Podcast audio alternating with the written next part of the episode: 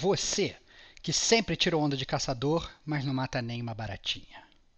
Você que criou uma seita religiosa para jogar um game pra lá de duvidoso. E você que ainda está em dúvida se prefere o novo Colosso ou a sombra dele, esse cash é para você, que é gamer como a gente. Outstanding.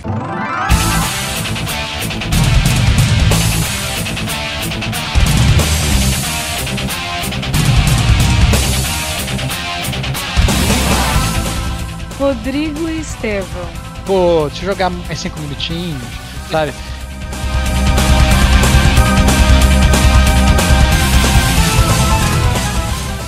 Diego Ferreira. Crônicas de Riddick, foi um ótimo jogo de FPS também, primeira pessoa.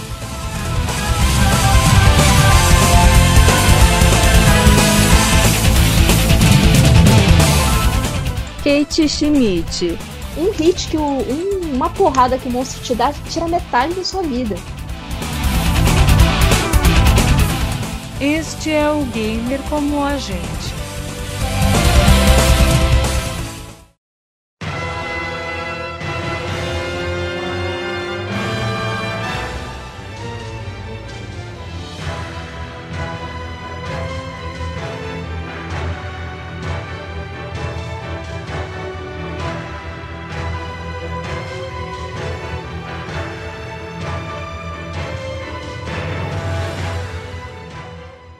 Olá, amigos e amigas gamers, sejam bem-vindos a mais um podcast do Gamer Como a Gente. Eu sou o Diego Ferreira e hoje vamos falar de Vingadores Guerra Infinita. Não, não, não chegou Que ainda. isso, cara? Que absurdo, cara.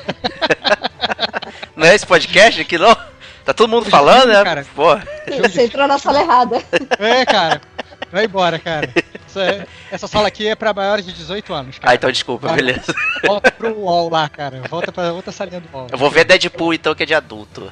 É isso aí, cara. É, é o UOL, né? De 12, 12 a 17 anos. ó. Exatamente, cara, exatamente. Você, você tá, tá mandando mal, Diego. Desculpa aí. Como vocês ouviram, estamos aqui com o Rodrigo Esteban. Cara, que saudade de gravar podcast, cara. Toda, toda semana eu acho que eu não vou sentir saudade, mas eu sempre sinto. É isso Boa aí. noite a todos. E trouxemos também Kate Schmidt aqui pra iluminar o nosso podcast. Opa, mais uma vez e dessa vez sem Destiny.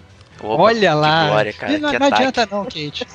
Dash a gente acompanha pra onde você vai, faz parte da sua É, personalidade. é, eu, eu entendo que o, o Destiny vai ser um karma na, na minha vida. Infelizmente. Pô, é um bom karma, Kate. Fala sério, que isso. ah, não Ca- dois não. Se fosse um, beleza. Não dois não. Vamos, vamos. Ah, Estamos no aguardo. Do Gamer como a gente aguarda ansiosamente Destiny 3, já que Destiny 2. Ah não, cara, vai ser um lixo Não, não. absurdo. Que isso, cara. O 3, o 3 tem tudo pra ser bom, cara. Tudo pra ser bom. É, quando você tá no fundo do poço, né? Só pode ir pra É cima. né? verdade. Exatamente, cara. Isso aí. Mas a gente não tá aqui falar de Dash, nem especular sobre o futuro da franquia, que deve ser o lixo. Né? Mas estamos aqui pra de detonando agora. Né? A nossa atração que o Estevão vai explicar aí pra galera, porque sempre tem alguém que chega aí, tá conhecendo o podcast, né? E se depara que diabos é o Detonando Agora. O Detonando Agora é uma atração do Gamer como a gente muito dinâmica, né? Onde nós, assim, os membros, a gente fala sobre os jogos que nós estamos detonando agora. Então é simples assim. Ao contrário da- dos outros podcasts, né? Os normais de linha, né? Da linha de Podcast, onde a gente aborda ao fundo o jogo, faz uma análise muito crítica da jogabilidade. A gente, na verdade, tem um critério muito grande no fato de a maior parte dos membros ter jogado o jogo. Diego Ferreira estourando pra você que não joga jogo nenhum. Eu jogo É, então, então, assim, é, o Detonando Agora ele funciona um pouco diferente, pelo contrário, assim, é, ele é um jogo que a gente está jogando nesse exato momento, que a gente terminou de jogar, né, é, muito recentemente. A gente não aborda muito a fundo o jogo em termos de zona de spoilers, então acaba sendo uma uma passagem um pouco mais rápida sobre uma pincelada sobre o que está acontecendo no jogo para o gamer aí entender o que, que a gente sentiu ou o que a gente está sentindo à medida que a gente está jogando o jogo. Então é um papo mais livre, mais aberto, né? Então e mais dinâmico, né? Então é, a gente quer, a gente acaba que soluciona aí é, muitas vezes as curiosidades dos gamers que às vezes estão em dúvida se compram um jogo, se não compra, se vale a pena, se não vale, né? O que é legal é que muitas vezes os próprios participantes do gamer, do gamer como a gente, como não jogaram o jogo que o outro coleguinha jogou, acabam tendo muitas dúvidas que vocês ouvintes podem ter. Então é muito dinâmico, a pauta é muito mais livre do que o normal. Excelente, né? Então, por conta disso, né? Já que você tá aí todo felizão, né? Com saudade de gravar podcast, acho que a gente pode começar por você, né? O que, que você tá detonando agora? Ou mentira, platinando, né? Que é, Não, que é o cara. que você faz. isso é- Cara, que absurdo. Tô fraco de Enquanto platina. você esse fez ano. essa pergunta, ele platinou. Ping, ping, ping, ping. que isso, que isso, que loucura. Não, então, o jogo que eu estou detonando agora, bem bem verdade, detonei é, há pouquíssimo tempo, foi o remake do Shadow of the Colossus.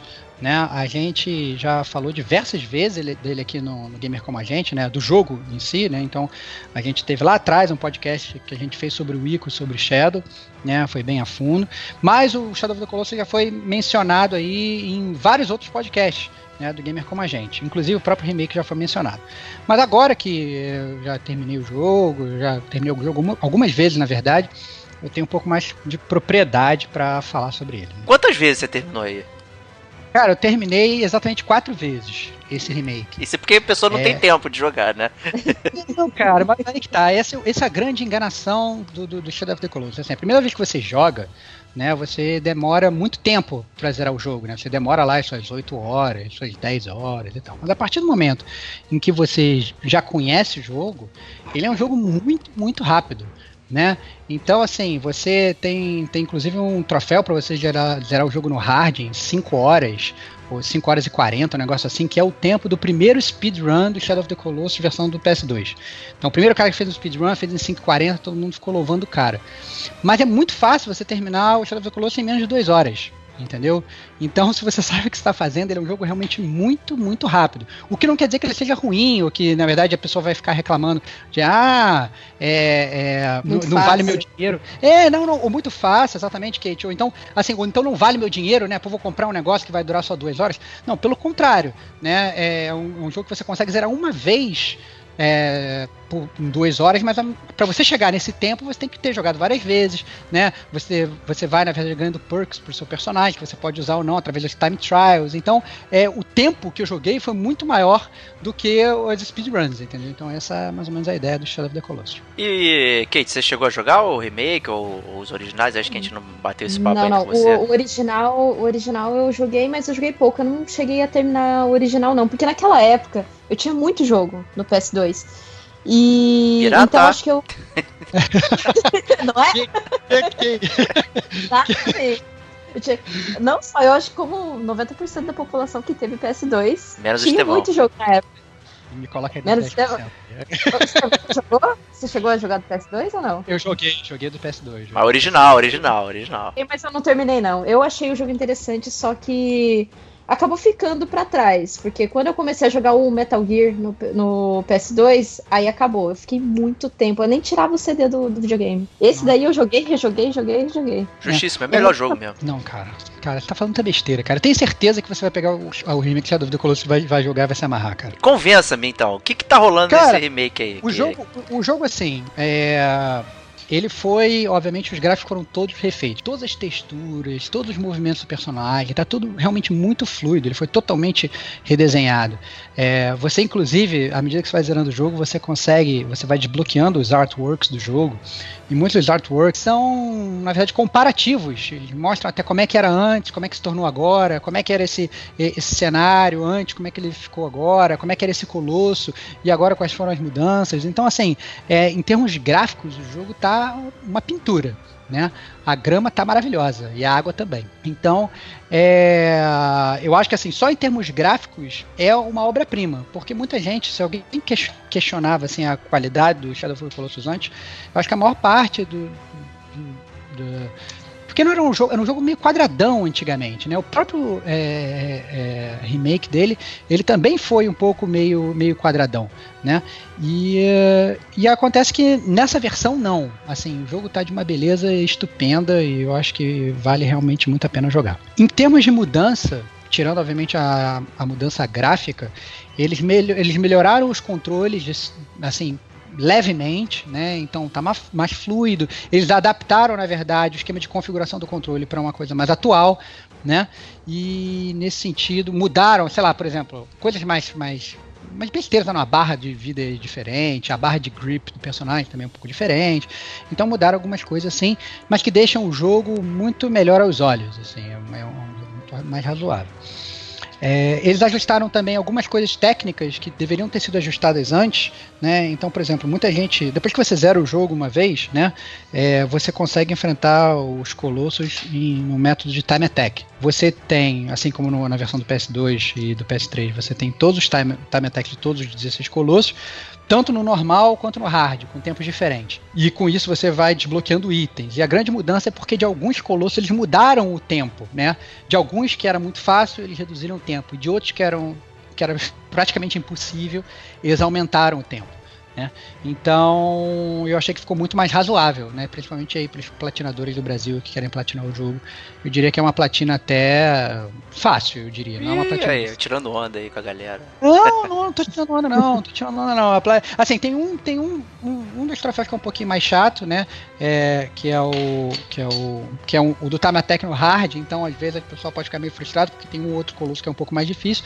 Mas nada que assim, esse negócio de tentativa e erro vai fazendo você melhorar, né? Né? Cada vez que você mata o colosso, vai melhorando, vai pegando, na verdade, é, é, maneiras diferentes de escalar o colosso.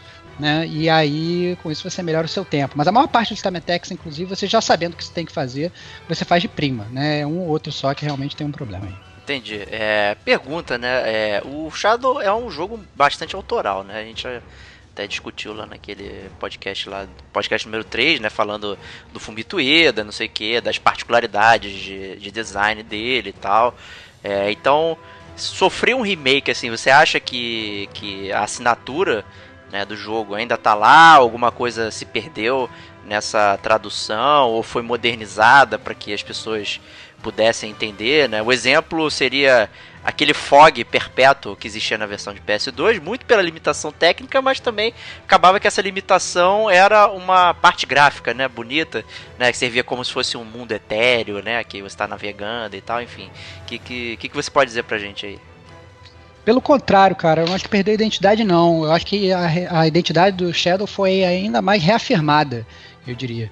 É, obviamente o Fumito Ueda, apesar de ele não ser né, parte da Blue Point, que foi a desenvolvedora que fez aí, uh, esse trabalho de remasterização do jogo, é, apesar de ele não fazer parte da Blue Point, ele supervisionou o projeto, né? Então ele estava lá olhando.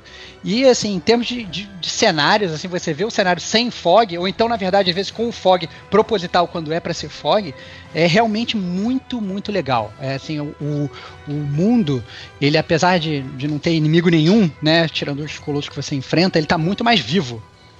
Né, e, e é, é muito mais palatável, eu diria. Então é um jogo que, assim, se antes o pessoal reclamava do gráfico, reclamava disso, eu acho que está muito melhor nesse sentido. Tá realmente uma, uma obra de arte. Né? É, eu acho que assim todo o trabalho da Blue Point, talvez tenha sido provavelmente o melhor trabalho da Blue Point em todos esses remakes, cara. É, e olha que eles já fizeram um petardo como foi o remake do Uncharted, por exemplo, que a gente chegou a elogiar muito aqui no Gamer Como a Gente. Verdade. Mas eu, mas eu acho que assim, a, a forma como eles fizeram, deu para ver que é, eles jogaram o jogo e eles próprios, assim, deu pra ver que a Blue Point ela é fã de Shadow of the Colossus, entendeu? Entendi. Os caras são fãs do jogo, então eles realmente botaram ali aquele amor de fã pro jogo. Então foi realmente muito, muito legal. Não foi só um trabalho, né? Foi um trabalho com carinho, né? Parada. É, exatamente, exatamente. Assim, e, e, os pontos clássicos do jogo, o jogo, na verdade, ele é, ele é essencialmente igual, né? Isso eu acho que vale a pena é, falar. Muita gente estava esperando que fosse ter o 17 Colosso, ou algum secret, assim, é, nunca antes visto. Mas não, o jogo é essencialmente o mesmo, né? Mentira, só para falar que não botaram secret, eles botaram um secretzinho, sim. Tem um outro coletável no jogo lá que dá para você perder a sua vida colecionando, que são 75 moedinhas. 79 moedinhas, perdão. mas, mas, assim, não é obrigatório, não, não ganha nem troféu com isso. É, você ganha uma arma, na verdade, que nem é a arma mais forte do jogo entendeu? Se você pega os 79 coletáveis, colecionáveis. Isso, isso aí tá com cara de Assassin's Creed Black Flag, hein? Opa, pois ia é, falar isso. pois é, pois é. Mas pra você ter uma ideia, assim, é, é, um, é, um, é um colecionável que ele não é nem. É até difícil de ver, assim, porque é literalmente uma moeda dourada no chão, né? Então, às vezes, quando você passa perto de uma, rola um kill sonoro, assim, um negócio para você prestar atenção, para você pegar. Mas, assim, pra você ter uma ideia, tem, tem 79 no jogo. É, e quando eu terminei o meu primeiro playthrough, e a hora que o meu primeiro, eu fui meio que assim, sem nenhuma pressa, fui curtindo o jogo no sentido de cada cenário, é, observando tudo, indo todos os cantinhos e tal, não sei o que, e eu peguei, salvo engano, cinco. É, eu acho que o, o intuito deles é, colocarem essa moeda é para você realmente explorar de uma forma de para você ver a diferença, né? Principalmente para quem jogou os anteriores. É, o gráfico, né? Você explorar mesmo, ficar olhando. Eu sou dessas que, quando eu jogo algum jogo, eu vou num canto do mapa, vou de canto a canto olhando tudo no mapa, renderização. Eu sou muito assim. Gosto bastante desse, desse tipo de coisa, sabe? Então talvez o intuito deles foram esse, né? Justamente é, esse.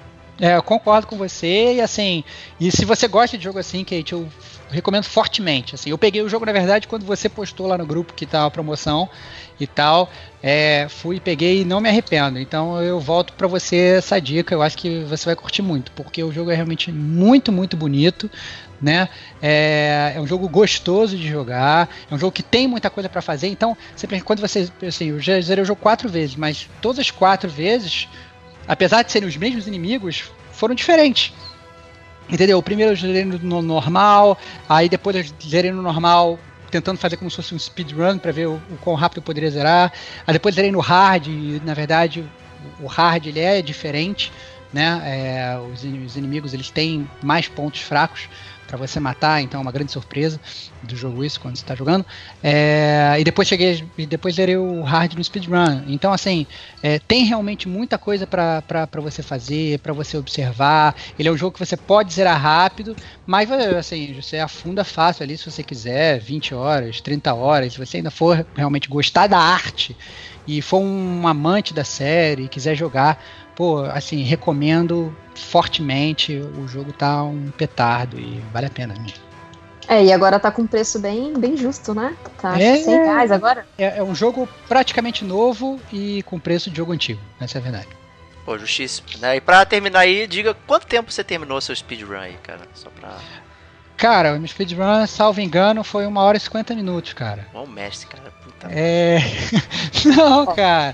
Mas o que eu tô falando, cara quando você sabe o que você faz, é, é, bem mais tranquilo, assim. Você, você já sabe até a ordem dos colossos, você não precisa nem ficar, tipo, procurando. Entendeu? É, você. É o Chapolin, tendo... né?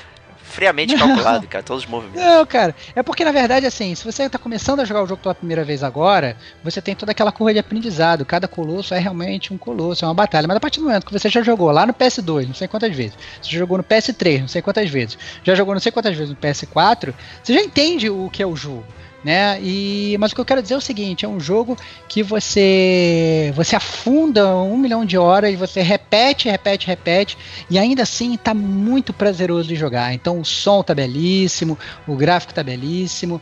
Tem só uma crítica, na verdade, que eu tenho ao, ao remake, mas é mais ou menos um spoiler, né? Que vem com relação à parte gráfica e coisas que vão acontecendo com o seu personagem durante o jogo. Mas eu não vou nem falar porque, obviamente, a gente está detonando agora, então a gente se abstém disso na, nesse programa. Mas não é nada que estrague também a experiência e que é, é, mude o, digamos assim, o meu apreço pelo jogo. Perfeitamente. Então, isso aí, Shadow of the Colossus, né, PS4 aí, PS4 Pro, tá lindíssimo. Quem tiver aí vale a pena rodar aí em 4K, 60 FPS aí. É... Olha lá.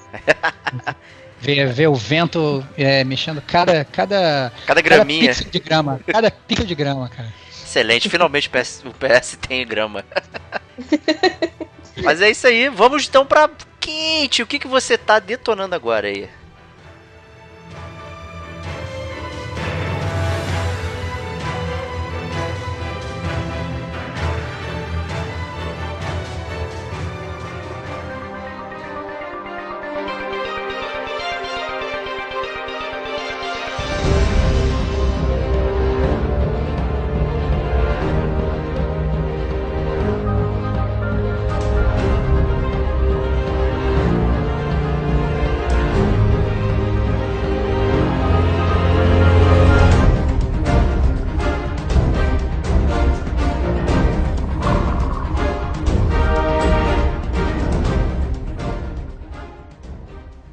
Agora, no momento, é Monster Hunter.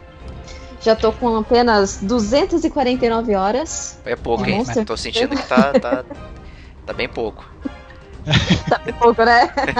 é, por enquanto tá bem pouco. Mas pelo menos eu cheguei no level 100, isso é importante. São uma das coisas mais importantes do jogo. Mas o pessoal que não conhece, com certeza já deve ter ouvido falar. É, o Monster Hunter, é, inclusive, assim, eu comecei a jogar ele no 3DS, né? No, na geração 3 dele. E também eu, eu joguei o spin-off do Monster Hunter também no, no 3DS.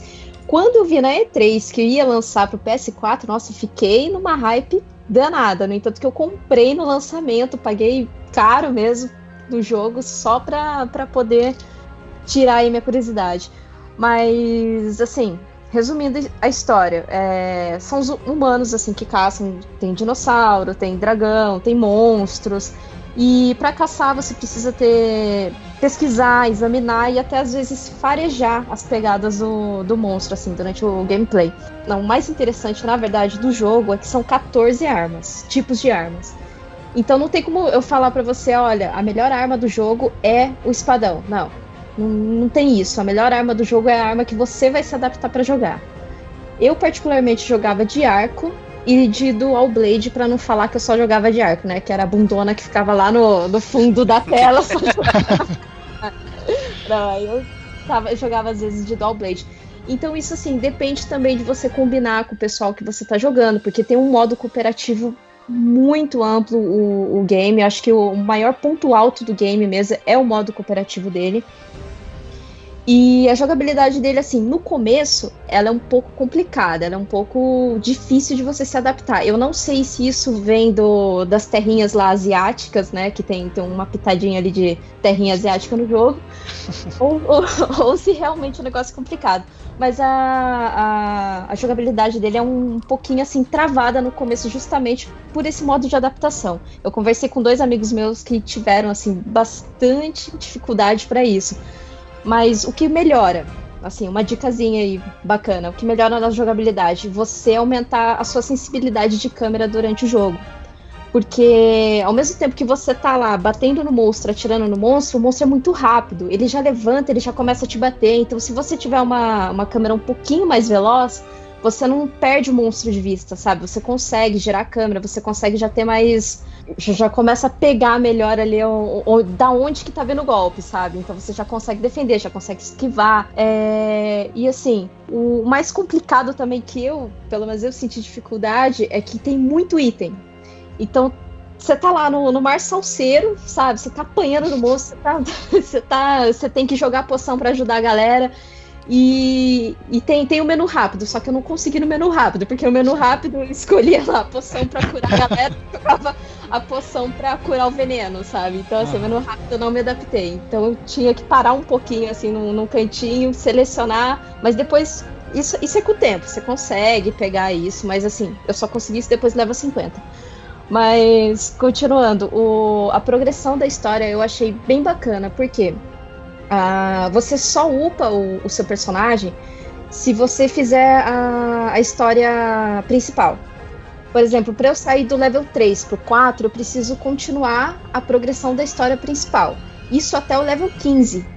Depois do 15, aí a progressão de, de level, assim, é de acordo com as missões que você vai fazendo, sabe? De acordo com o jeito que você mata o monstro, é, o jeito que você captura, porque não é só matar e caçar o monstro, você também pode capturar. A captura, inclusive, ela dá mais loot do que matar um monstro.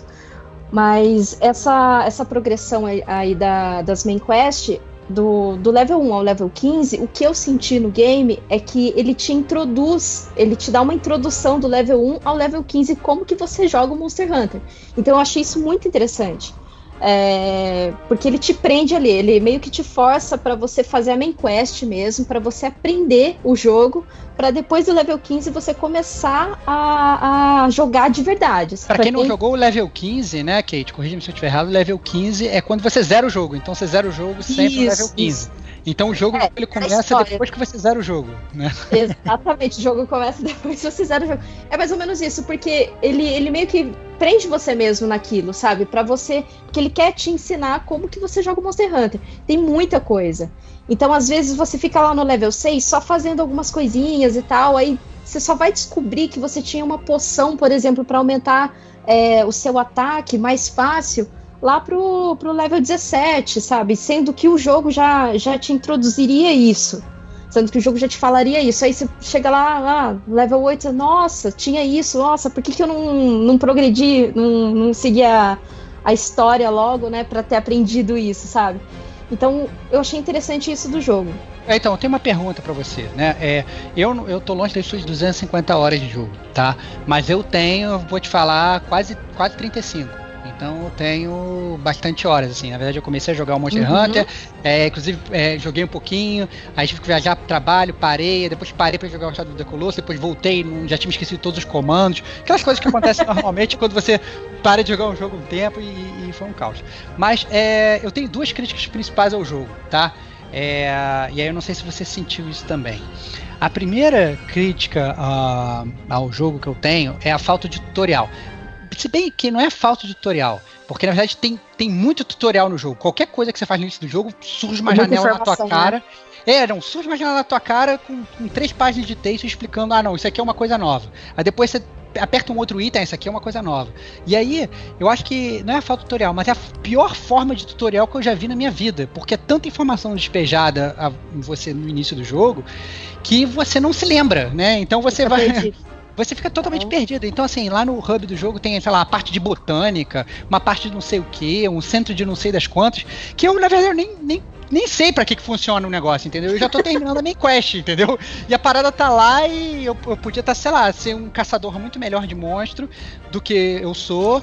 E eu não sou porque, na verdade, já passaram um milhão de tutoriais. Se você quiser, eu, na verdade, tenho que parar e de, de jogar e ficar lendo um milhão de coisas, entendeu? E ficar procurando o tutorial, o melhor tutorial possível para mim. Você não achou que esse negócio foi meio estranho, essa forma de tutorial? Como você jogou os anteriores, assim, os anteriores era assim também? Ou era não? assim também, era assim também. Os anteriores, ele, eles eram assim também. No entanto que eu até comentei que o fato do, da jogabilidade ser um pouquinho puxado ali pelo pro asiático, pode ser que essa forma de tutorial também. Porque uhum. quando eu joguei Bravely uh, Default no 3DS, era um era muita coisa de tutorial. Eu fiquei até um pouco perdida. Você até pensei, nossa, será que eu vou ter que começar o jogo de novo para ler o tutorial de novo?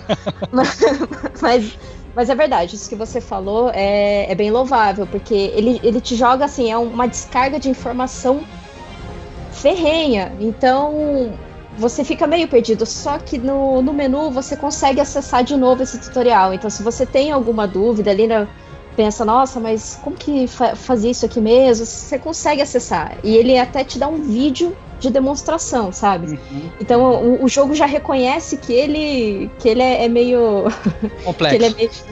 Exatamente, too much information ali, pá, pá, pá, muita coisa, sabe? Mas você consegue acessar. Lado bom. Só que até você descobrir aonde que acessa o tutorial, até você descobrir aonde que você manda a figurinha, onde que você manda um obrigado pro coleguinha que te ajudou lá no, no SOS. Eu não é, faço é, ideia. Não faço ideia demora. como faz. eu não faço ideia. A galera às vezes me ajuda, eu não faço ideia como é que faz pra agradecer. Então... Eu comentei esse tempo atrás que eu só aprendi a jogar Monster Hunter no PS4 e depois leva 52. Nossa. Falei, nossa, então, assim, e é trocando informação com outros players. Entendi. Eu acho que, que isso daí também, assim, por uma parte é bom, por outra parte é péssimo. Porque você pode desanimar de jogar o negócio. Você diz, ah, nossa, mas eu não sei como que joga.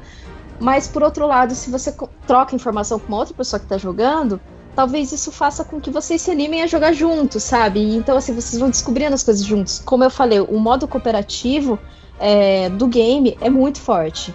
Porque então, você consegue achar pessoas muito fácil para jogar.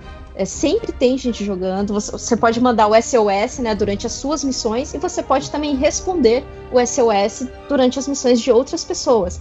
Então, o tempo todo. Aí, se uma missão tá muito difícil, é só você esperar da meia-noite que os, os, japoneses começam a entrar. aí é ali. Estavam sua vida que você é, que você faz sua mochila e você só, só vê o japa ali jogando. Você só fica ali sentado olhando o japa jogando. Por isso que eu ia de arco e então, flecha, né? Lógico. Então, eu tenho, eu tenho. E aí eu vou até puxar, na verdade, isso que o seu gancho, a gente não, não foi combinado, mas foi muito bom. Porque eu posso puxar minha segunda crítica ao jogo. Mas para explicar minha segunda crítica ao jogo, que na verdade é mais ou menos a como funciona o jogo cooperativo, que é um dos pontos altos do jogo, na minha própria opinião também, eu tenho que explicar o que aconteceu comigo. Tá? É, jogando o jogo. Então eu comecei jogando o jogo totalmente single player, né? Aprendendo que eu queria, na verdade, aprender os movimentos do personagem. Então todos aqueles monstros iniciais ali, eu fui caçando sozinho, não chamei SOS. Então eu fiquei ali as primeiras 3, 4 missões, digamos, tentando aprender o jogo, tentando absorver todos aqueles tutoriais, tá? E aí, é, obviamente, né, o- os amigos chamam, chamam a gente para jogar com eles, né? Então, rapidamente, o, o Doug, o Herbert e o Ivens, que você obviamente conhece, é, sabe estão jogando o jogo, eles falaram assim, não, a gente te ajuda, né? Falei, pô, legal, vão me ajudar. E aí eles começaram a me ajudar, eles falaram assim, ó, não, você tá dando mole, que eu comecei inclusive com a Dual Blade, uma coincidência, e, eu, e aí quando eu tava jogando com a Dual Blade, o pessoal falou assim, cara, esquece seu Dual Blade, pega o arco flash que você fica de longe snipando, você faz o canalha. Aí eu falei assim, tá bom, ok, vamos lá.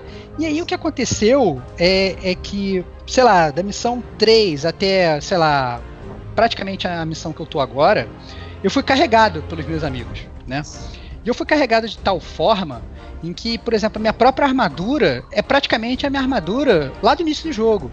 E qual o problema que eu tenho agora? O problema que eu tenho agora é que se eu for jogar a história, ou na verdade se for jogar praticamente qualquer missão contra qualquer monstro, eu tomo um hit kill e morro, entendeu? Então é muito frustrante pra mim. O jogo ele, ele, ele começou, é, é, digamos, muito bem, mas acabou que o co-op, ele, é, por mais que eu tenha adorado, eu agora sou dependente do co-op. Se eu quiser jogar sozinho, é muito, muito difícil.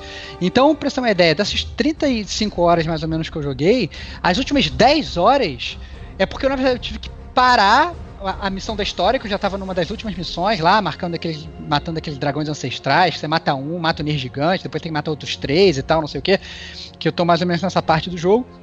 Eu tive que parar para tentar farmar uma armadura que me desse um pouco é, mais de, de, de, cancha e uma arma que fosse um pouquinho mais forte, porque uhum. eu tava tirando só, mesmo com assim, sei lá, com o arco do Toby Kadash, sei lá, que eu tava usando, um negócio assim, com ele evoluído ao máximo, eu tava tirando só um, dois de vida do inimigo a cada tiro, entendeu? Então tava sendo cada vez muito frustrante para mim. Agora eu fiz lá o evento semanal e tal, não sei o que, peguei a armadura do Ryu do Street Fighter, e aí pelo menos agora eu não morro mais com hit kill.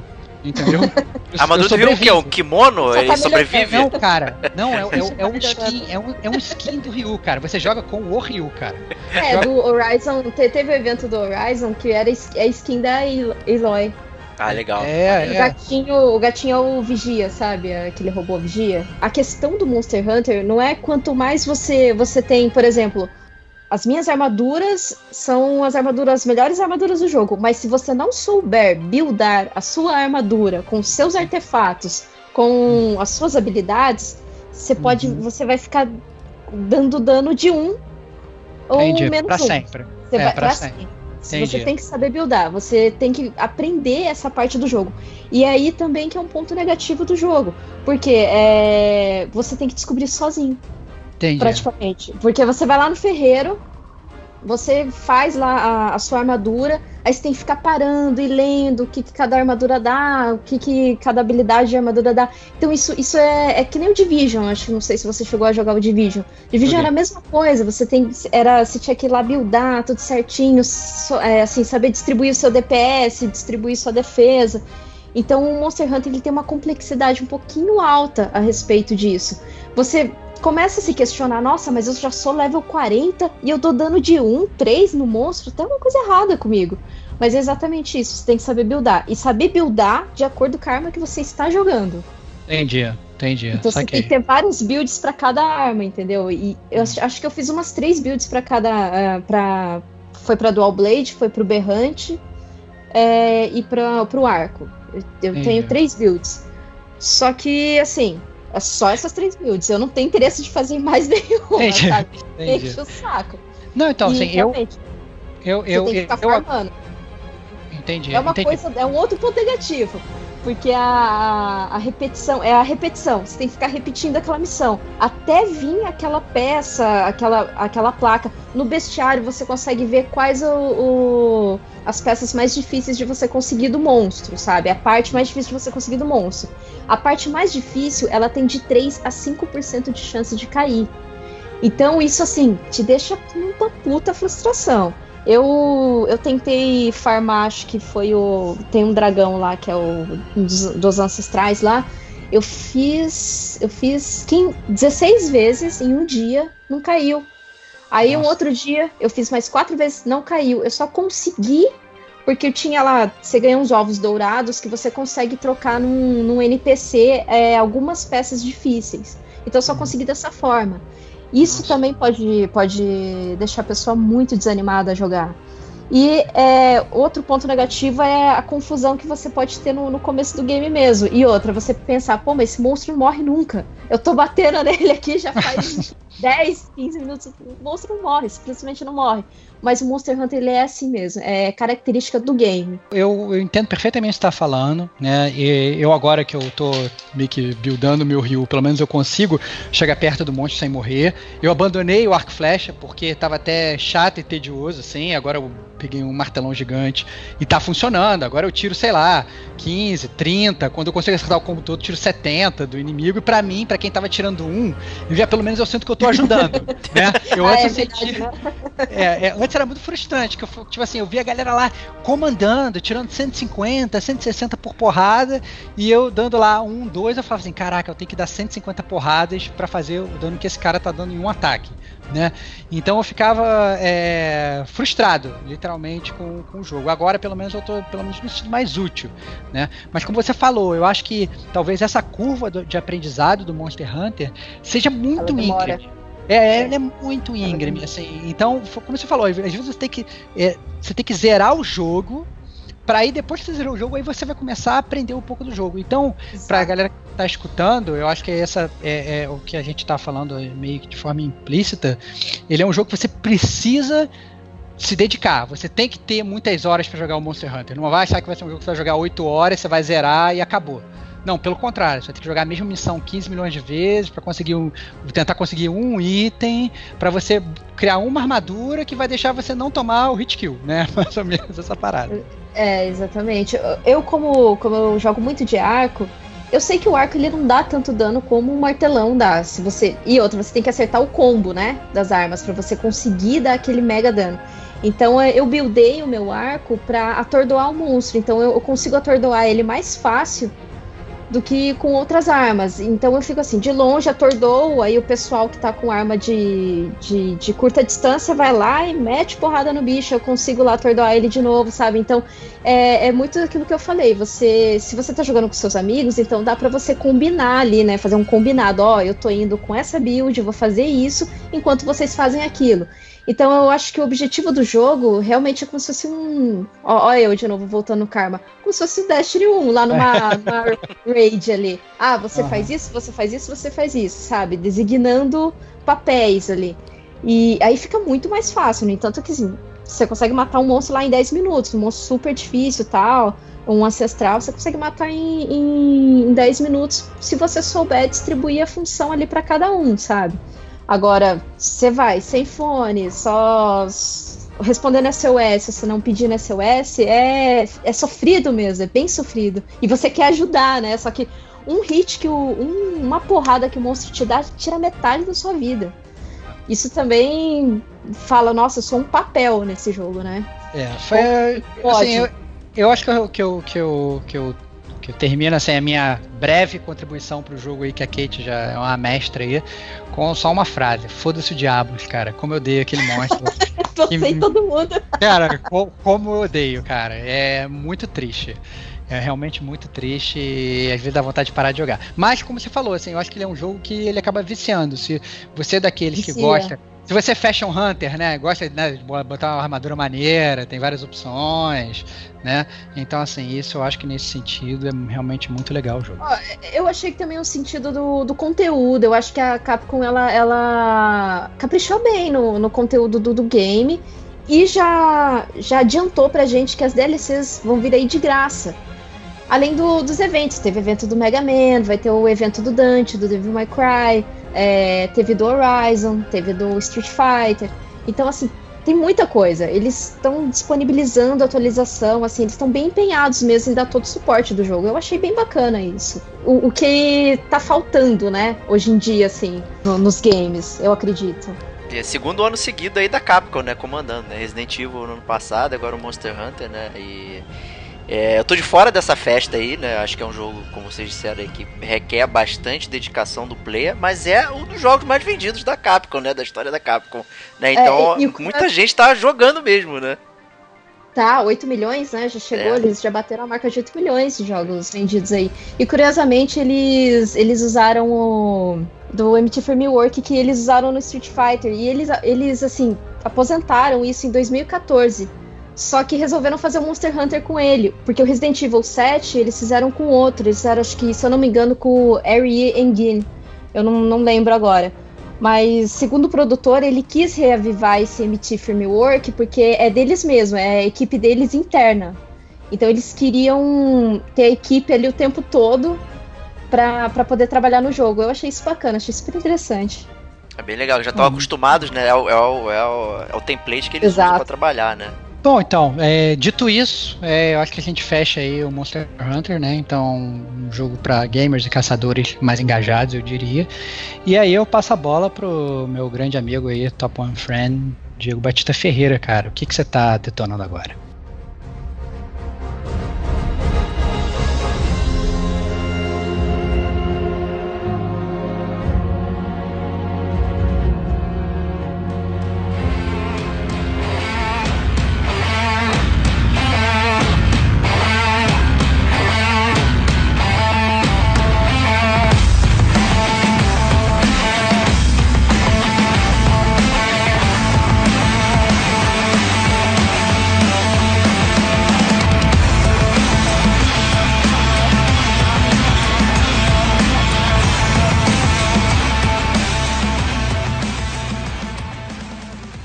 Acabei de detonar Wolfenstein The New Colossus, né? O Wolfenstein 2.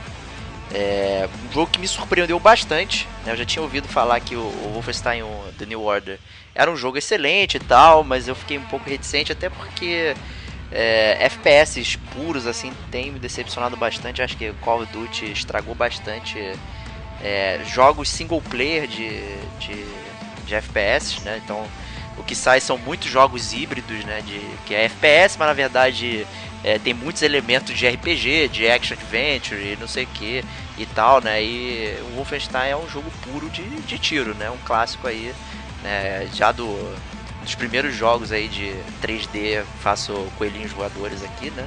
Que na verdade não era em 3D, aquele Wolfenstein 3D, não tinha nada de 3D, era um papel lá que ficava girando, né? Um, um efeito ótico, né? Pra parecer que era 3D. É, então era uma maravilha dos videogames na época, né? Mas a, o Wolfenstein New Order ele basicamente aí reafirmou aí o, o nome do, da franquia, né? E o New Colossus sacramenta como um grande jogo e, e uma franquia muito importante aí de jogos de tiro, né? Pra, para o mundo gamer aí, né? O, o jogo é desenvolvido pela equipe da Machine Games, né? Que é uma equipe sueca que, que é derivada da velha Star Breeze, que trabalhou em jogos que a gente já conhece, né? Que é o Crônicas de Riddick, que foi um ótimo jogo de FPS também, primeira pessoa e Ah, tal. brother. É vou legal. Comentar. Vou Cara, nem comentar essa jogo parada. bom, jogo bom. E The Darkness, cara. Darkness 1 também, ótimo jogo. Pô, tem, Dark, muito- Darkness é mais ou menos, cara. Cara, é bom, mas- tem muita coisa interessante ali no jogo que é, que é atípico pra j- jogos de primeira pessoa, de tiro. Pô, Mas se você quer jogar um jogo atípico pro professor de tiro, vai jogar Bioshock, pô. Aí tá Não, lá. não, mas, mas não é a mesma coisa que Bioshock. Black Então, Cuidado, cuidado, que eu sou fã do Bioshock. Olha. cuidado que a gente não tá falando da mesma coisa. Mas é, é, é um time bom, é um time bom. Eu tenho duas perguntas pra você sobre o jogo específico. Diga. A primeira é porque eu sei que a história do Wolfenstein 2 é muito boa. E eu quero que você conte mais ou menos um pouco da história, pelo menos um passando, pra galera entender a premissa do jogo. Porque eu acho que vale a pena pra quem, assim, fala, ah, jogo de tiro, a história é uma merda, isso aqui. Eu sei que a história é muito boa, então eu queria que você passa, fizesse uma passando. E duas, é uma curiosidade, eu queria saber se você zerou lá na dificuldade mais mortal, Mind Lead, sei lá. É você louco. Fechou, não. Se você Ah, zerou tipo, no você, você morre, você morre e não tem save, né? Não tem checkpoint. É, tudo. exatamente. Você morre pra sempre. Você morre e ejeta o, teu- o disco do seu Playstation. Ele, ele jogar. se autodestrói. É, é, que é na Play Daddy, né? Que é a dificuldade É, bebezinho. tá, é, a, gente- a gente tinha um, um dia, cara, quando o gamer como a gente tiver o jogo do gamer como a gente, se você jogar na dificuldade mais difícil e você morreu, o jogo vai destruir o teu videogame. Vai ser essa é a regra. Vai, vai fundir todas as placas e o canhão. Vai ter que comprar outro. Se vira aí. Vai ter que comprar Mas conta aí, cara, conta aí da, da, da história. É um jogo de história alternativa, né? Que, o que aconteceria se os nazistas tivessem vencido né, a Segunda Guerra Mundial? É, e, então o primeiro jogo é, ele termina numa grande decrescente para os heróis, né? A resistência perdendo aí brutalmente, né? Com o Blaskowitz, né? Que é o nosso herói aí. Ele ele termina totalmente explodido com, com as entranhas para fora, não sei o que e tal. Então é, é, um jeito diferente de terminar jogo, né? Normalmente os jogos terminam para frentex e tal, não sei o que. E, e, na verdade esse jogo termina mal, né? É, então era de se esperar o que, que vai acontecer no segundo jogo, né? Que a história do segundo jogo é você tentando recompor aí os pedaços da, da pequena resistência, né? Da, que é o seu time, montado de algumas pessoas malucas, né? E, e com isso tentar chegar na América e juntar a galera que tá lá para poder é, acabar com um grande comando nazista que tem lá, que é, que é a generala é, Frau Engel, que ela é muito má, ela é muito escrota e você fica com muito ódio dela pra caralho no jogo. As coisas que ela fala, que ela faz com você, com os personagens, seus amigos e tal, é, é absurdo. É absurdo. Você vai criando. Você odeia mais ela do que o próprio Hitler, né? Que faz uma, uma aparição também no jogo aí. É, então é, é, um jogo. É, a história é bem básica, mas as coisas que acontecem.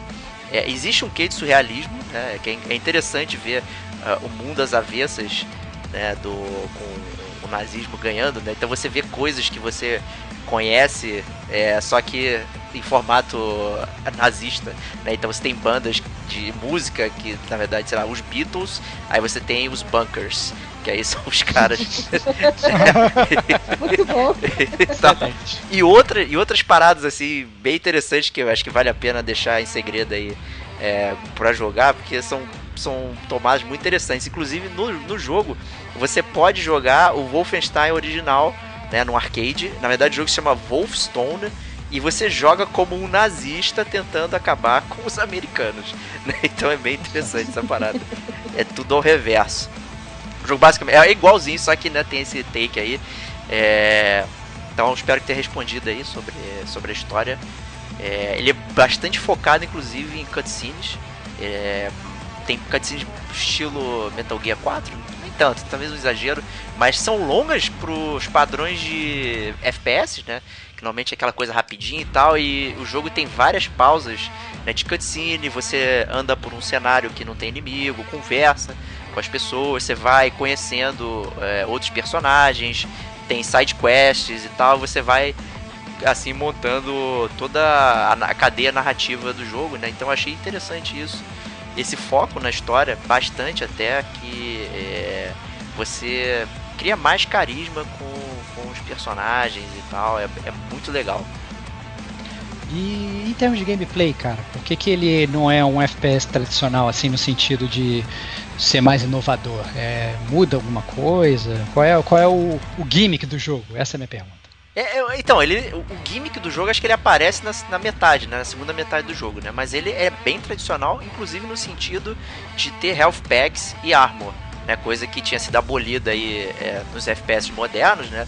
Então você tem energia que se recarrega, você tem uma opção de coisinha, né? Então você não pega mais Health Pack. Esse é um jogo que você pega Health Pack, pega armadura e conforme você vai tomando tiro, né, vai depletando esses dois níveis de status, né? Tem uma coisa interessante com o Health, que ela tem um limite, né? No início do jogo, como você tá fudido, é, a sua energia ela é cortada pela metade, é, então você vai jogando praticamente handicapped, né? então sua energia, sua armadura elas são caídas pela metade e, e, a, e a, o health ele vai, ele vai decrescendo, então você tem um limite mínimo e quando você pega adicionais ele aumenta, mas ele vai decrescendo rapidamente até voltar ao limite inicial. Então você não fica full o tempo todo. Você tem que na verdade depender da sua armadura para poder se proteger. O que é, é só, são só itens né, no chão, não muda sua, sua cara nem nada. Né? E o jogo é muito rápido, é muito veloz.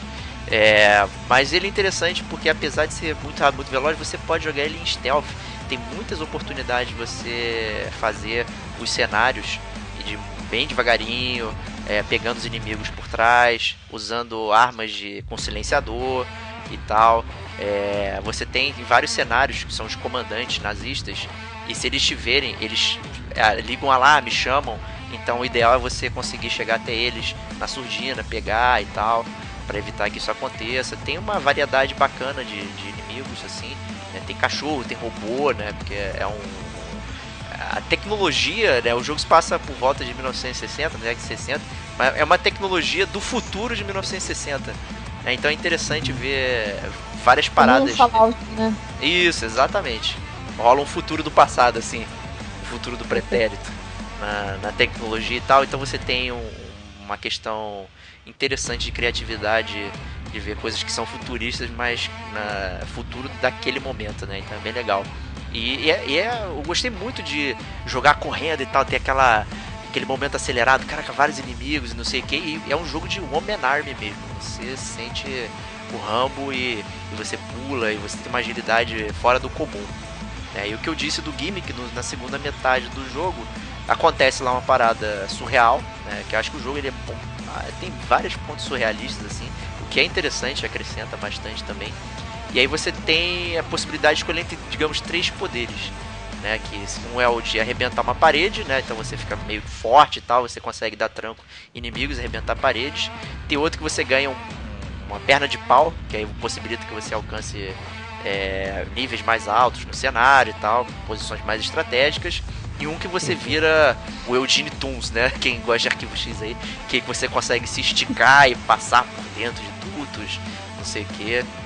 E é interessante que os cenários eles são montados para atender cada um desses poderes. Então você não se sente, puta, escolhi esse aqui, então fiquei preso. Não, cada parte do cenário tem tem como você se movimentar e utilizar é, os poderes que você conseguiu. Né? E logicamente, explorando, você consegue eventualmente é, ter todos ao mesmo tempo né? Que gera você numa máquina de guerra violenta aí. Entendi. É, Legal. É, eu fico. Assim, eu acho que o jogo ele, ele, ele toca em pontos muito, muito interessantes sobre é, tolerância a, a, a, essas paradas de regimes fascistas, não sei o que, ou atitudes. Né? O nazismo ali não é só uma figura é, literal, mas é uma figura de linguagem também, de acontecimentos que estão rodando no mundo. Né? É muito interessante. Extremismo, é, né? É, exatamente. extremismo. Eu acho que é muito bem utilizado o extremismo e como. Às vezes você precisa se revoltar contra esse extremismo. Não existe um questionamento é, até dos personagens. Hum, será que eu devo fazer isso? Fala, não, cara, eu tenho que ir lá acabar com esses caras. Eles estão tirando minha liberdade, estão tirando o meu estilo de vida. Eles são maus. Você você não vê os nazistas como uma coisa boa, não tem second guessing. Você vai lá vai detonar aquela rapaz toda. Né? E você é um bando de ragtag ali, pessoas totalmente malucas e tal, que vai conseguindo avançar, né? Você inclusive recruta uma ex-nazista, né? que é, por acaso é filha da, da, da, vilã principal, isso acontece no início do jogo, né? um spoiler de história. Né? E é interessante o contraponto, né? Que você tem dois alemães ali e eles são completamente diferentes em termos de pensamento e tal. Então isso é legal também para dar mais credibilidade. E também por votos aí muitos personagens femininos, acho que foi bem legal. Normalmente jogo de guerra e tal, tem que ter o um cara com shotgun e tal, olha, começou foda, sei que. E na verdade a direção toda do, do, da, dos personagens são as mulheres que estão comandando ali. Inclusive a uma das mulheres principais aí, que é, é a esposa do Blaskovitz, ela luta grávida em várias missões, é engraçado. Nossa, que loucura. É muito louco. No final do jogo, que então, louco. A sessão final do jogo é absurda o que acontece com ela. É muito foda. Já, já, já conseguiu convencer a pessoa de comprar, né? Nossa, é. puta que pariu, eu preciso ver isso. Cara, não, sério, sério. Tem cada parada que é surreal, mas é inacreditável, assim. É, existe uma coragem em várias paradas ali do jogo, vale muito a pena, muito a pena. E quando o jogo acaba, você pode continuar jogando, né? Apesar dele ser single player, não tem multiplayer, é só single player para você acompanhar a história, curtir e tal. Tem vários níveis de dificuldade, né? Como vocês já brincaram aí, me zoaram. Né, e tal. Você tem desde o Can I Play Daddy ao Man Liber lá. É, tem muitos pontos interessantes no jogo e tem muitas side quests, né? O que é interessante. Você tem lá o, você fica praticamente num submarino, né? O U-Boats. E ali é a sua base de comando e ali vai liberando as side quests, né? E eu mencionei os comandantes nazistas. É, conforme você mata eles, vocês liberam é, como se fosse um código, né? Porque você precisa decifrar. E aí, quando você decifra esse código, você libera os Uber Comandantes, né? Que são os caras mais pica das galáxias é, dos nazistas. E você pode ir acabando com, com os nazistas pontos é, chave do, dos Estados Unidos e tal. Isso não afeta a, a história, né? Mas mantém o jogo quente ainda depois que você termina. Né? Fora tem os colecionáveis, né? Então são colecionáveis legais. Né, que são colecionáveis históricos ao contrário, né, como eu tinha mencionado lá, o The Bunkers.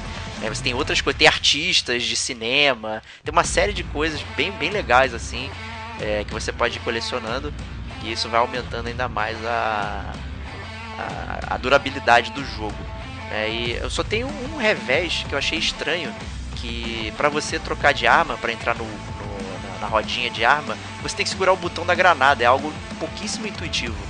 Né? Normalmente você usaria um outro botão e o, botão da granada é o botão que serve para trocar de arma. É, porque a, a, chance de fazer uma cagada ali é bem grande, né? Exato, é. Exatamente. Vai apertar. Sai. aperta meio frouxo e aí sai a granada em vez de você trocar a arma. É. Mas fora isso. É, ai, deixa eu trocar de arma aqui bem quieto aqui, que. Bum! É, voa a granada. é, é fogo, é fogo. É bem legal, Kate, você vai gostar bastante. Eu tenho uma pergunta a respeito da história. Hum, você hum, falou que ela é, ela é fragmentada, né? De, com alguns acontecimentos. Mas esses acontecimentos é antes do, do 1, antes de começar o 1? Ou é durante, assim, né, do o jogo do, do 1, assim, paralelo, em paralelo? Não, Como passa... seria, mais ou menos, a cronologia da história? Ele se passa do depois do, do 1, no caso, de 1 New, New Order, né? Não o 1 Wolfenstein 3D, no caso, naquele antigo, né? Ah, tá. Tá. Ele, ó, ele segue a, a, Porque no Wolfenstein antigo você vence o Hitler, né? E ganha a guerra e tal, né? Aí tem aqueles outros jogos, uhum. Return to Castle Wolfenstein e tal, babá. Né? O New Order é que seta essa cronologia temporal nova. Né? Os nazistas ganharam, vocês viram uma resistência é, bem pequena e tal. Tentando... ali. Exato. Uhum. Tem um resumão no início do jogo, então se dá o um New Game, tem um vídeo grandão explicando toda a história do primeiro, todos os acontecimentos. É, no início do jogo ah, tem uma pequena escolha. Isso. Exato. É, e no final do jogo um, tem uma escolha que acontece, você repete ela é, na, no segundo. E isso tem um efeito mínimo em termos de história e na arma que você ganha também. É, então dá, ter, teria que jogar duas vezes para você pegar todo o arsenal da, do jogo. Eu gostei é... bastante do 1, eu tenho bastante curiosidade de jogar o 2. Aí assim, você vai gostar ainda mais. É, ele é bem mais. Tô só, tô só esperando aí. Eu, é que, assim, depois que eu, termino, que eu paro um pouco de jogar um, um jogo mais. Por exemplo, Monster Hunter, aí eu gosto de jogar um indie. Aí eu vou intercalando. Entendi. aí eu gosto de fazer assim, a intercalação aí do, do, dos jogos. Ele é um jogo que ficou barato rapidão, então, assim, tá Ficou, 79, né? 59 dá pra encontrar ele, pô, vale a pena total pena total. Recomendo fortemente o Wolfenstein 2 aí pra galera. É, então fechamos aí o Wolfenstein 2. Então gostaria agora de botar na fogueira, mais uma vez, nossa digníssima convidada, nova maestrina do Gamer Como a Gente, a paladina do Destiny aí. É, Kate Schmidt, qual foi o outro jogo aí que você, para variar, já comprou no Day One e já detonou completamente?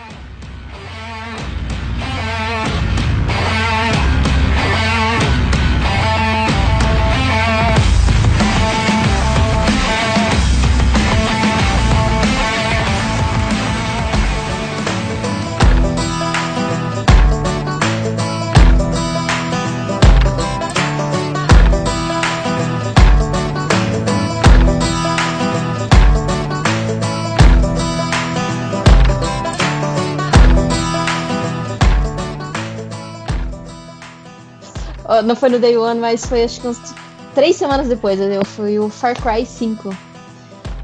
Eu, eu gostei, assim, eu gostei. No, no começo, quando, quando eu vi o anúncio do jogo, eu achei super interessante. Falei, nossa, a Ubisoft tá inovando, né? Com um tema tão polêmico que é o Far Cry 5 aí, que fala sobre um, um, uma seita religiosa, né, e tudo mais, ainda mais nos Estados Unidos, né, que, que o pessoal lá é bem, bem, como possa se dizer, bem pega pesado em cima disso, né? Eles não, não gostam muito que você critique esse tipo de coisa.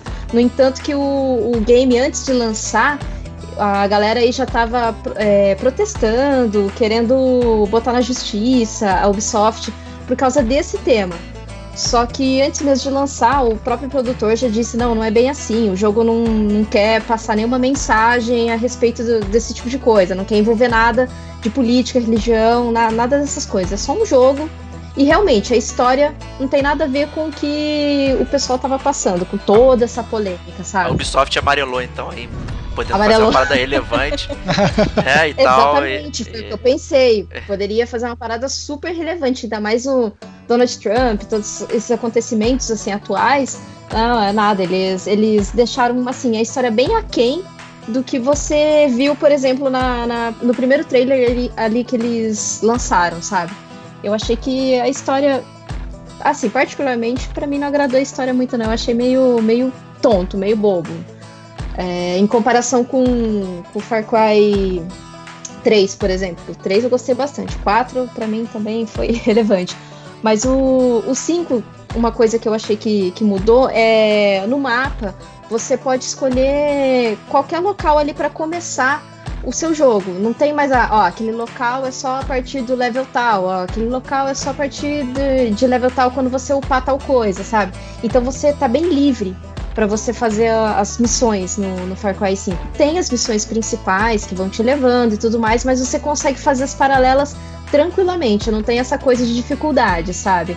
É, então, assim, tá bem livre mesmo, você consegue fazer qualquer coisa. E o que eu achei legal também é que você ajuda. Quanto mais você vai ajudando, fazendo mais missões paralelas, paralelas e ajudando o pessoal, você consegue recrutar algumas pessoas pra te ajudar. Então é como se fosse um cooperativo ali. Do- Companion lá que você ganha. Isso, companion, exatamente. Aí tem o cachorro, tem, tem o, o urso. O urso Fala é aí muito do engraçado. cheeseburger aí. cheeseburger urso. É muito engraçado, bom. É, ele tem diabetes. Cara, é demais isso. Esse humor eu não esperava do Ubisoft. Exatamente, é isso que eu ia falar também. O humor das sidequests estão assim, tá, tá magnífico, tá bem legal. É como se fosse o humor da sidequest do The Witcher, sabe? Então eu achei bem interessante isso, isso que prende você a jogar, sabe? Porque você quer saber o que, vai acontecer e tal. E os personagens, ele, eles são bem, bem montados, sabe? Eles são, são, são bem legais. Você quer fazer sidequest justamente pelas histórias. Mas a única coisa que eu acho que pecou foi a história principal mesmo, que eu achei bem, bem bobinha, né? Que a história principal, você é uma agente, né? Você pode escolher entre um homem e uma mulher. É, você é uma agente, você tá indo lá pra, pra prender o John Seed, que é o, o, o vilão principal do, do game. E acontece uma merda bem grande que você fica preso, né? Como, como, como tudo no Far Cry, você fica preso na, na ilha, você fica preso ali na, naquela cidade. Óbvio. Então, é óbvio. E você tem que subir, você tem que subir em lugares pra ver o mapa todo, porque você Exato. não consegue É, achar é. nenhum mapa. É- Você tem que subir feelings ali, né, pô? Você tem que. você Ubisoft tem The que Game, pô. sincronizar o mapa. Exatamente. Mas o, você sobe ali é, é mais pra você liberar onde estão as quests, onde estão ó, os pontos, né? Quando você faz essa liberação de mapa. É, eu achei ele muito parecido com. A jogabilidade, eu achei muito parecido com o Ghost Recon do. Acho que é Ubisoft também, né? É Ubisoft. É Ubisoft é muito parecido, viu? O- quem gostou de Ghost Recon vai gostar do, do Far Cry 5, com certeza. É, eu me diverti bastante jogando. Eu acho assim, o, o jogo tá legal, a, a dinâmica dele, as sidequests, os companions são legais, mas tem horas que eles atrapalham, sabe? Você quer fazer umas coisas meio silenciosas, eles estão estão lá estourando as coisas, sabe? Então, o cooperativo também é, é legal, só que o que eu achei assim é. Inclusive, eu joguei uma vez só com uma pessoa no cooperativo e eu achei meio zoado, sabe? Não sei se depois lançaram uma atualização e tal, mas eu achei meio zoado. É, e tem o PVP também. Os jogos de PVP. Inclusive, um do- dos, dos modos de PVP ali é um. onde é tipo uma arena onde você só tem uma pá e você fica jogando pá na, na- no inimigo, assim, sabe? Lançando pá. Aí é hit kill. então você vê que é aquela loucura de 12 pessoas pulando e jogando pá, pulando e jogando pá. Então é engraçado, você dá risada, sabe? No começo é engraçado. É, o PVP eu achei assim, legalzinho, você se diverte até um certo ponto, assim, você se diverte, mas começa a ficar meio enjoativo. Eu joguei bastante porque queria platinar. Então, joguei assim incansavelmente PVP. Mas o jogo, eu diria que você tem que esperar uma promoção. Não, não, não torra seu dinheiro assim, de, de cara, 170 reais, 180, que agora tá, né? Porque antes tava 220, agora foi pra acho que 179, por aí. Eu esperaria uma promoção. Como todo bom jogo do é- Ubisoft, é- cai, cai o preço rapidamente, né? É, Cai, cai. Eles fazem sempre um- uma promoção aí, que nem a Capcom, né? Eles fazem promoções sazonais aí, e eu acho que vale a pena esperar um pouquinho, sim, com certeza. Justo. Eu tenho uma pergunta sobre a história, né? Que é ao contrário do Far Cry 3 e do Far Cry 4, que tinham personagens com motivações, né? Eles falavam e tal, né? Esse, Uhum. esse não só você escolhe, né? Se você vai ser homem ou mulher, é, mas na verdade é um protagonista silencioso, né? Como é que isso afeta a questão da história? Você acaba sendo só mais um boneco, né? Que, que não reage às coisas em volta, né? Que que eu... Eu, eu acho que por essa questão é que eles fizeram as sidequests mais engraçadas e deram ênfase mais nos personagens NPCs ali, sabe? Que você ajuda é, no, no conteúdo da sidequest. Porque realmente você é um personagem totalmente silencioso, você não tem carisma nenhum, sabe? Você não tá fazendo nada de relevante ali, porque você só foi ali pra prender um cara e não conseguiu. Então, assim, a única motivação que você tem é salvar os seus amigos, porque eles capturaram. Então, cada, cada agente que eles capturaram tá espalhado nos mapas. Se eu não me engano, são, são quatro, quatro boss até chegar no, no John, né? Que seria o quinto principal aí. E eu achei muito fácil. Eu achei, assim, o, o boss, pelo menos, de cada região, muito fácil de passar, sabe? É, mas depois no final da história é, o pessoal vai jogar, vai entender o porquê, sabe? Mas carisma nenhum do, do, do personagem. É, fica mais por conta mesmo do, do- dos outros personagens, os companions, que comentam coisas engraçadas durante o jogo, sabe? Então isso acaba distraindo o fato de não ter. você não, O seu personagem não ter carisma nenhum e motivação nenhuma, sabe? Então acho que Nossa. isso fica um pouquinho ap- apagado, não. Consegue compensar isso, sabe? Entendi, entendi. É, no, igual o Far Cry 4, tem um final é, secreto ali que você precisa fazer alguma coisa, deixar de fazer alguma coisa.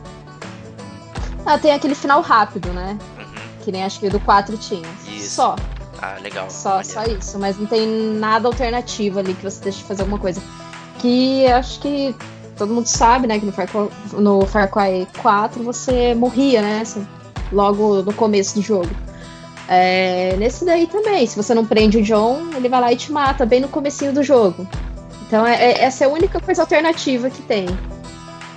Entendi. É, eu tenho vontade, assim, eu lembro que em termos de gameplay, quando eu joguei na BGS, o Far Cry 5, eu gostei bastante. Eu achei, eu fiquei bem engajado pelo gameplay. Eu acho que talvez seja é, a coisa que me prenda mais, assim, do, do, dos Far Cry. Assim, eu, sinceramente, foi até uma surpresa pra mim. Não sei se você se lembra de quando eu comentei que eu tinha até curtido bastante, assim, quando acabou o meu tempo lá de jogar, eu virei pro cara e falei, pô, brother. Eu lembro, lembro. Sabe? Eu fiquei, eu fiquei, eu fiquei tipo, que- tipo, fiquei aquela que- criança chata, virei aquela criança chata argumentando com o tio que tá tirando o controle da mão, sabe? Falei, pô, deixa eu jogar mais cinco minutinhos, sabe? E então assim, obviamente eu não joguei, mas eu acabou que eu tenho vontade, mas eu tô nessa vibe da Kate aí, porque já conhecendo realmente o histórico da Ubisoft, né? O que os jogos depois de três meses tendem a custar o preço de uma bala juquinha. Eu acho que não sei se vale muito a pena, né? é, comprar logo agora. Fora que são jogos muito esticados, né? Eu lembro que o Far Cry 3, ele, apesar de ser muito bom e interessante, e tal, várias paradas legais, ele era um jogo esticado, empurrando, Era, né? Quando né? você achava que ia acabar, ele continuava, né? E, e eu tenho uma parada com Far Cry que eu fico tonto jogando Far Cry, cara. Eu não sei o que acontece. O Wolfenstein, é um jogo de agilidade, né? Atirando, pulando, rodando, não sei o que. Eu não senti nada, mas jogo Far Cry, cara, e eu fico tonto. Eu não sei se tem uma coisa... Não sei se você chegou a jogar o Primal, o Far Não, Cry Primal não. Primal não. É, é, ele é bem arrastado também. Bem, bem arrastado. Eu, pois é. assim, no começo eu gostei, só que chega num ponto ali do jogo que você, nossa, quanto que vai acabar isso aqui? Não tô aguentando mais. Aí você, você tem que jogar alguma outra coisa, sabe? Você dá aquele, aquele, aquele tempo, aí depois você volta a jogar e volta a se divertido. Agora o Far Cry 5 não. O 5 você, você espera jogar, sabe? Você parou ali, deu um tempo e. Ah, nossa, vontade de jogar de novo, né? Porque ele. Essa liberdade que ele te dá no mapa de você poder fazer qualquer coisa ali é, é, é boa, sabe? É divertido, então é, é prazeroso. Agora, o Primal não, o Primal, meu Deus do céu. É uma Nossa. coisa, foi uma coisa bem arrastada mesmo. Entendi.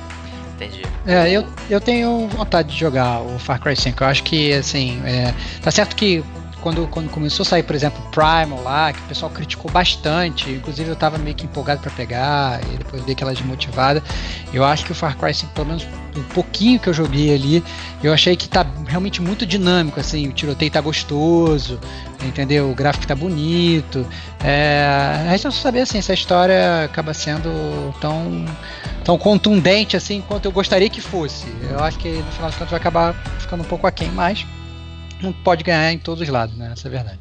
Uma crítica que eu vi aí também, o pessoal do multiplayer, né, do cooperativo, é, jogando, você entrando no jogo de outra pessoa, fazendo side quest e tal. Na verdade, elas não ficam válidas pro seu game principal, né? É, muita Não. gente reclamou disso, achando, pô, meu, pelo menos a side quest podia manter, né? Como eu já fiz, né? A parada e tal, né? E acaba que você É. ajuda, mas não, não move seu personagem pra frente, né? É, você não, você não tem a progressão daquela missão. Pô, mas É, nem é level você ganha? Nem, nem, nem level. Você, Ah, eu não lembro se, o- se o level, acho que o level, sim, acho que o level sim. É, porque na verdade o que faz você upar suas habilidades é você cumprindo desafios. E esses desafios você consegue cumprir no, no jogo de uma outra pessoa. Isso daí é normal. Inclusive itens também. É, tem até uma parte da pesca que você pesca o peixe. Então, se a outra pessoa já tem uma vara de pesca que é um pouco mais avançada que a sua, ela consegue dropar pra você e você consegue manter o item. Então, é- é- isso, isso você, isso é ok. Mas eu também achei que eles, eles deram mancada nessa parte do, da progressão de, de missões, de principalmente pelo menos deveria considerar side quest, né? Assim, ah, eu fiz com tal pessoa, então deveria ser como completo pra você também, mas é só pro host, é, no jogo da pessoa que você entra, ou se a pessoa entrar no seu jogo aí, conta pra você. Justo, né? Ou injusto, no caso, né? É, E o que é engraçado, então, que a gente falou de dois jogos que tem temas, digamos, políticos e tal, não sei o que. Um reflete mais a realidade, o outro é uma alegoria, né? Acaba que a alegoria foi mais contundente, né? Do que o, pro- a parada que é mais realista, né? Que, é a que é, tem uma ligação muito mais direta com, com o que as pessoas veem, né? E a Ubisoft aí amarelou aí nessa questão de ser mais profundo no tema, né? Eu, eu acho que não é o foco também da série Far Cry, nunca foi né, ter esse a história ser tão, tão proeminente assim, né? Ela só é uma desculpa pra acontecer coisas. Principalmente merda, né? É, pois é, né? Vídeo 3, né? O cara vai se tatuando e ganhando poderes, né? Puta, isso aí é drogas, né? Maconha. Então- Mas eu acho que é isso É aí, bem- então. Far Cry 5, você recomenda então num precinho mais camarada, né? É, um precinho bem mais. Assim, acho que até uns 120, 130 reais. Tá valendo, sabe? Mas 180, não, ainda dá pra, dá pra esperar, porque, como o Estevam falou, a Ubisoft sempre faz é, promoções aí, então dá pra esperar. Então é isso aí, quatro jogos aí comentados pela galera do Gamer como a gente. né? Espero que tenham curtido aí as nossas. No final são sugestões, né? então peguem todas aí, acabem com a sua carteira né? e, e se virem pra jogar isso tudo aí, porque é, haja hora. Né? E agradecer Só o a- Monster Hunter aí, só o Monster Hunter aí já, já, já vai Já, consumir já dava pra jogar 4 anos. É, 240 horas de Monster Hunter, o Estevam já platinou 300 jogos. não, para com isso. 299, pô, não, não Não, não, vai Não exagera. exagera. Não, eu quero, eu quero um dia chegar, chegar a ser que nem você.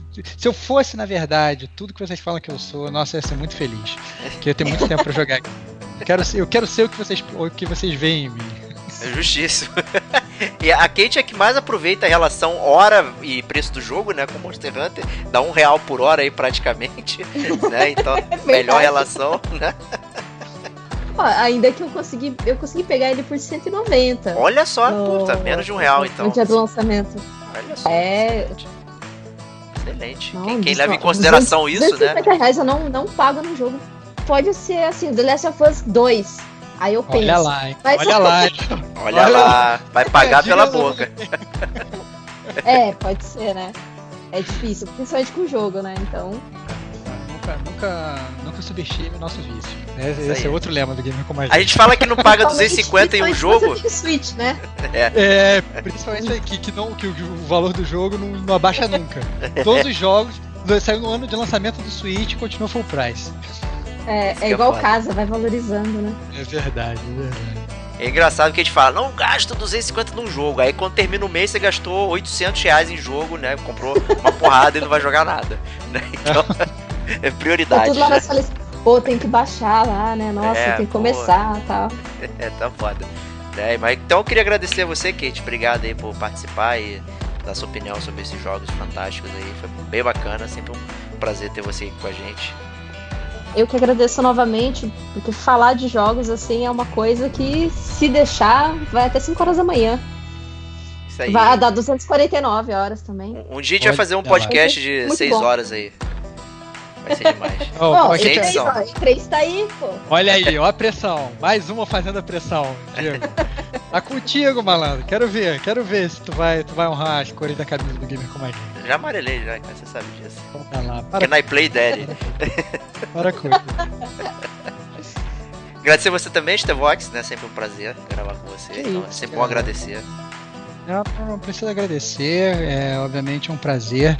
É, eu acho que, como a Kate falou, né, falar de games é sempre muito bom e, e, assim saber o que os outros estão jogando, o que as pessoas estão pensando do jogo, é, né, né, enquanto elas jogam, sem ter às vezes uma opinião formada, entendeu?